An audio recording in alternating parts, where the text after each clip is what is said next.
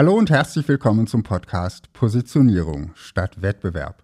Ich bin Markus Selders und hole dich und dein Unternehmen aus der Vergleichbarkeitsfalle heraus, damit du bessere Kunden bekommst und höhere Preise verlangen kannst.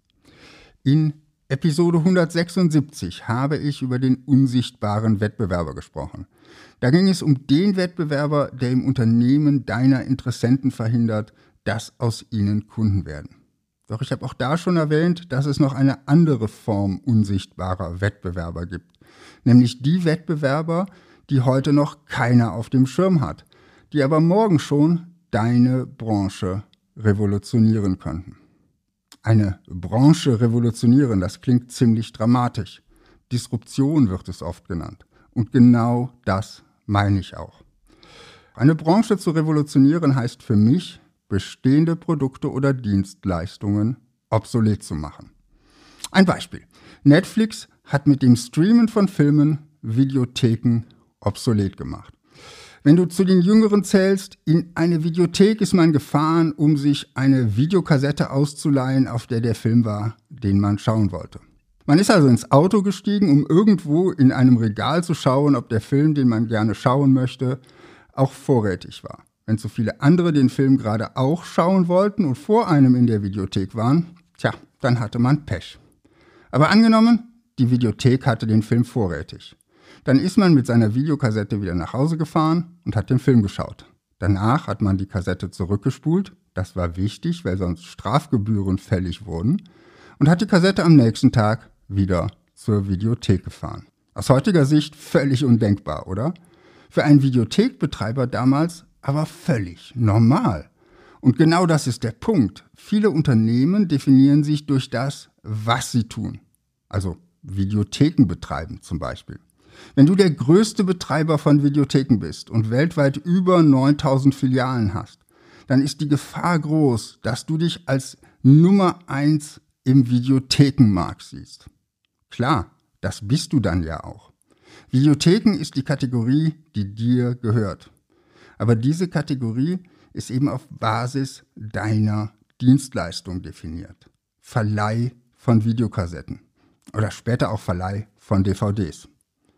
An was wirst du in dieser Lage denken, wenn du dein Unternehmen vorantreiben willst? Daran, wie du das Erlebnis in deinen Videotheken verbessern kannst? Daran, wie du die Software verbessern kannst, damit Kunden an der Kasse nicht in der Schlange stehen müssen? Daran, wie du deine Videokassetten und DVDs auf weniger Raum präsentieren kannst und so Mietkosten sparst? Die Wahrscheinlichkeit ist groß, dass du eine bessere Videothek bauen willst. So ähnlich wie ein Pferdekutschenhersteller, der bessere Pferdekutschen bauen wollte, obwohl sie durch das Automobil obsolet wurden. Oder der Hersteller von Faxgeräten, der kann noch so gute Faxgeräte bauen. Kaum jemand wird sie heute noch kaufen. Okay, außer deutsche Behörden vielleicht, aber das ist ein ganz anderes Thema. Wer sich darüber definiert, was er tut, wird auch immer nur das verbessern, was er schon hat. Und sich in seiner Leistung zu verbessern, ist ja grundsätzlich auch nichts Schlechtes. Nur die großen disruptiven Innovationen wirst du so nicht erreichen. Nochmal zurück zu Netflix. Netflix wurde nicht von einem Videothekenbesitzer gegründet, sondern von Kunden einer Videothek denen die Fahrerei auf den Keks ging und die durch ihre Affinität zum Internet gesehen haben, dass das einfacher gehen muss. Zunächst haben sie DVDs per Post verschickt. Und als die Dotcom-Blase platzte, hatten sie auch eine ziemlich schwere Zeit. Damals wollten die Gründer verkaufen, weil es schwer war, noch mehr Risikokapital zu bekommen. Sie gingen zur größten Videothekenkette der Welt, Blockbuster die mit den über 9000 Filialen. Blockbuster hätte die geforderten 50 Millionen Dollar wahrscheinlich aus der Portokasse zahlen können. Doch Blockbuster lehnte ab. Möglicherweise auch, weil man sich nicht als Internetunternehmen sah, sondern als Betreiber von Videotheken. Der Rest ist Geschichte. Blockbuster schloss 2014 seine letzten Filialen und verschwand vom Markt. Netflix hat heute eine Marktkapitalisierung von fast 145 Milliarden Dollar. Ein Grund dafür ist sicher auch, dass Netflix sich nicht auf dem Erfolg des Versands von DVD ausgeruht hat. Netflix hat erkannt, dass es mit Streaming für die Kunden noch einfacher wird, sich einen schönen Filmabend zu machen.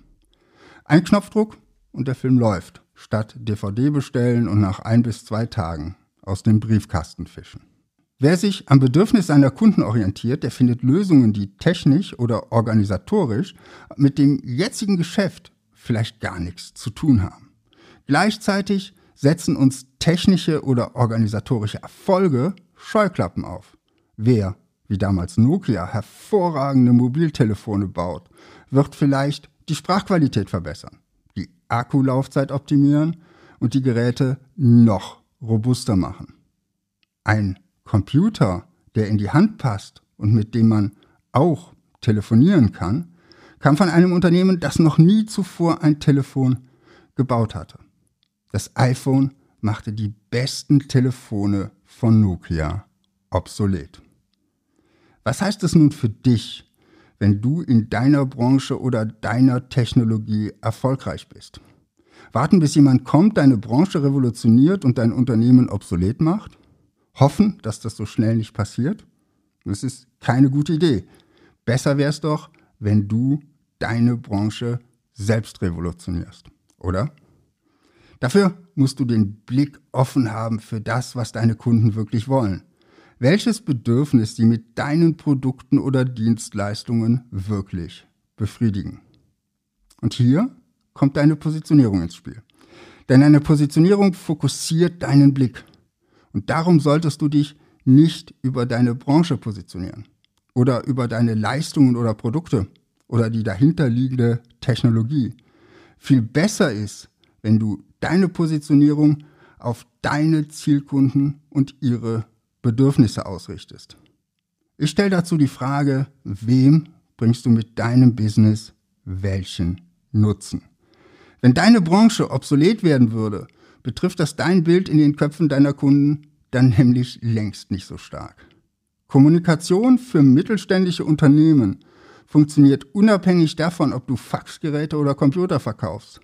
Im Kopf deiner Kunden bleibst du ziemlich ähnlich positioniert, auch wenn sich dein Angebot komplett ändert. Und auch nach innen wirkt diese Positionierung. Wer als Nummer 1 Pferdekutschenbauer positioniert ist, wird sich schwerer damit tun, mit Motoren und Getrieben zu experimentieren, als jemand, der seine Positionierung darauf aufbaut, Menschen komfortabel von A nach B zu bringen. Gerade in unserer schnelllebigen Zeit ist es daher ein großer strategischer Vorteil, wenn du deine Positionierung technologieoffen definierst. Wenn du dabei Unterstützung suchst, sprich mich an. Das war's von mir für heute. Positioniere dich fokussiert und einzigartig und finde die richtigen Kunden für dein Unternehmen.